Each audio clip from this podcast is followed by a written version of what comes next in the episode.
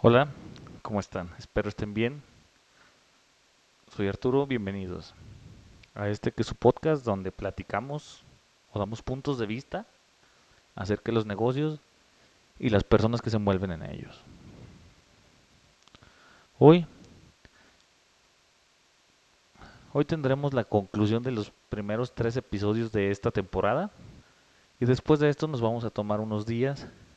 Considero, como dijo un amigo mío, Iván, saludos, que cuando haces algo tienes que hacerlo bien, con la máxima calidad posible y con el corazón en ello. Y siendo así, es necesario que preparemos los siguientes temas. Bien, para comenzar, vamos a tratar las conclusiones de, de estos tres episodios. La conclusión para el trabajador, desde mi punto de vista, es que si decidimos vender nuestro tiempo, está bien, no pasa nada pero por lo menos tenemos que cerciorarnos de que ese tiempo que estamos vendiendo sea bien remunerado, que valga la pena lo suficiente como para que nosotros entreguemos nuestro tiempo. Por otro lado, también es necesario decir que es muy importante que como trabajadores exijamos que se respeten nuestros derechos laborales y más allá de eso, que nos otorguen un lugar digno de trabajo en el cual podamos aprender, crecer y ser parte de algo más grande que nosotros. También quiero decir que es nuestra obligación como trabajadores hacer las cosas bien, sin importar el qué, el cómo, sino con el, con el mayor énfasis posible,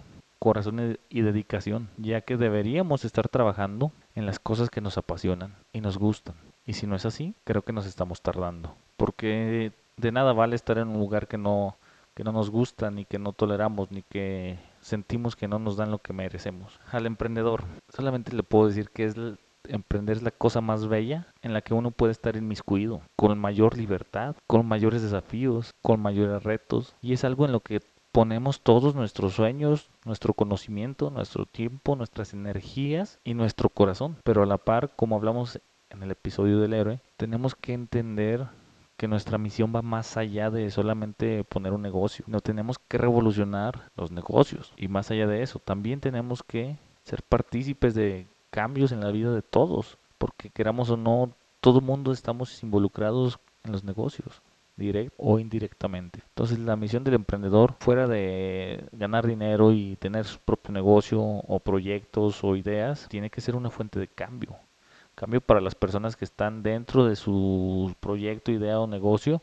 cambio para las personas que están afuera, cambio para él mismo. Y como emprendedor tenemos que saber que no es fácil, que la gente no te va a pagar, que la gente te va, te va a bloquear, todo mundo va a dudar de ti y vas a fracasar millones de veces, millones de veces. Pero eso no indica que vas por el camino equivocado. Al contrario, significa que tienes que intentarlo una vez más. Porque fallar es parte del proceso y ningún experimento ha sido exitoso sin fallos en el también aconsejo que como emprendedor busques mentores a quien seguir y de quien puedas aprender para seguir creciendo. Sigue estudiando día a día, sigue preparándote todos los días, porque el poner una idea o un negocio no es, no es fácil y nadie ha dicho que te tienes que limitar a uno. Entonces, pon uno, créalo, hazlo exitoso, sigue adelante y pon 10, 20, 30, los que quieras. Hazlos bien desde el principio, forja unas bases sólidas para que no se puedan caer. También conviértate coach y en un líder que puedas guiar, guiar y enseñar a las nuevas generaciones de manera que crees nuevos líderes. Esa es la parte más bonita de todo,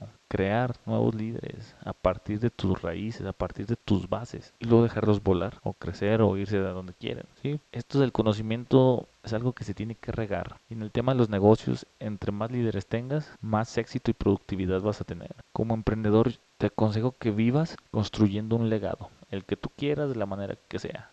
Pero cada día levántate siguiendo una pauta de pasos que te van a llevar a dejar tu legado. Y recuerda, el éxito es la suma de fracasos constantes. Para los dueños de negocios, abrir un poco más esa mente cerrada que a veces tenemos por egoísmo, por miedo a lo desconocido, por, por cualquier cosa que no nos permita romper esa barrera y abrirnos, háganlo. Nadie es experto en todo. No existen esos expertos. Si alguien te dice que es experto en todo, es mentira. Entonces, rodéate de un equipo de líderes.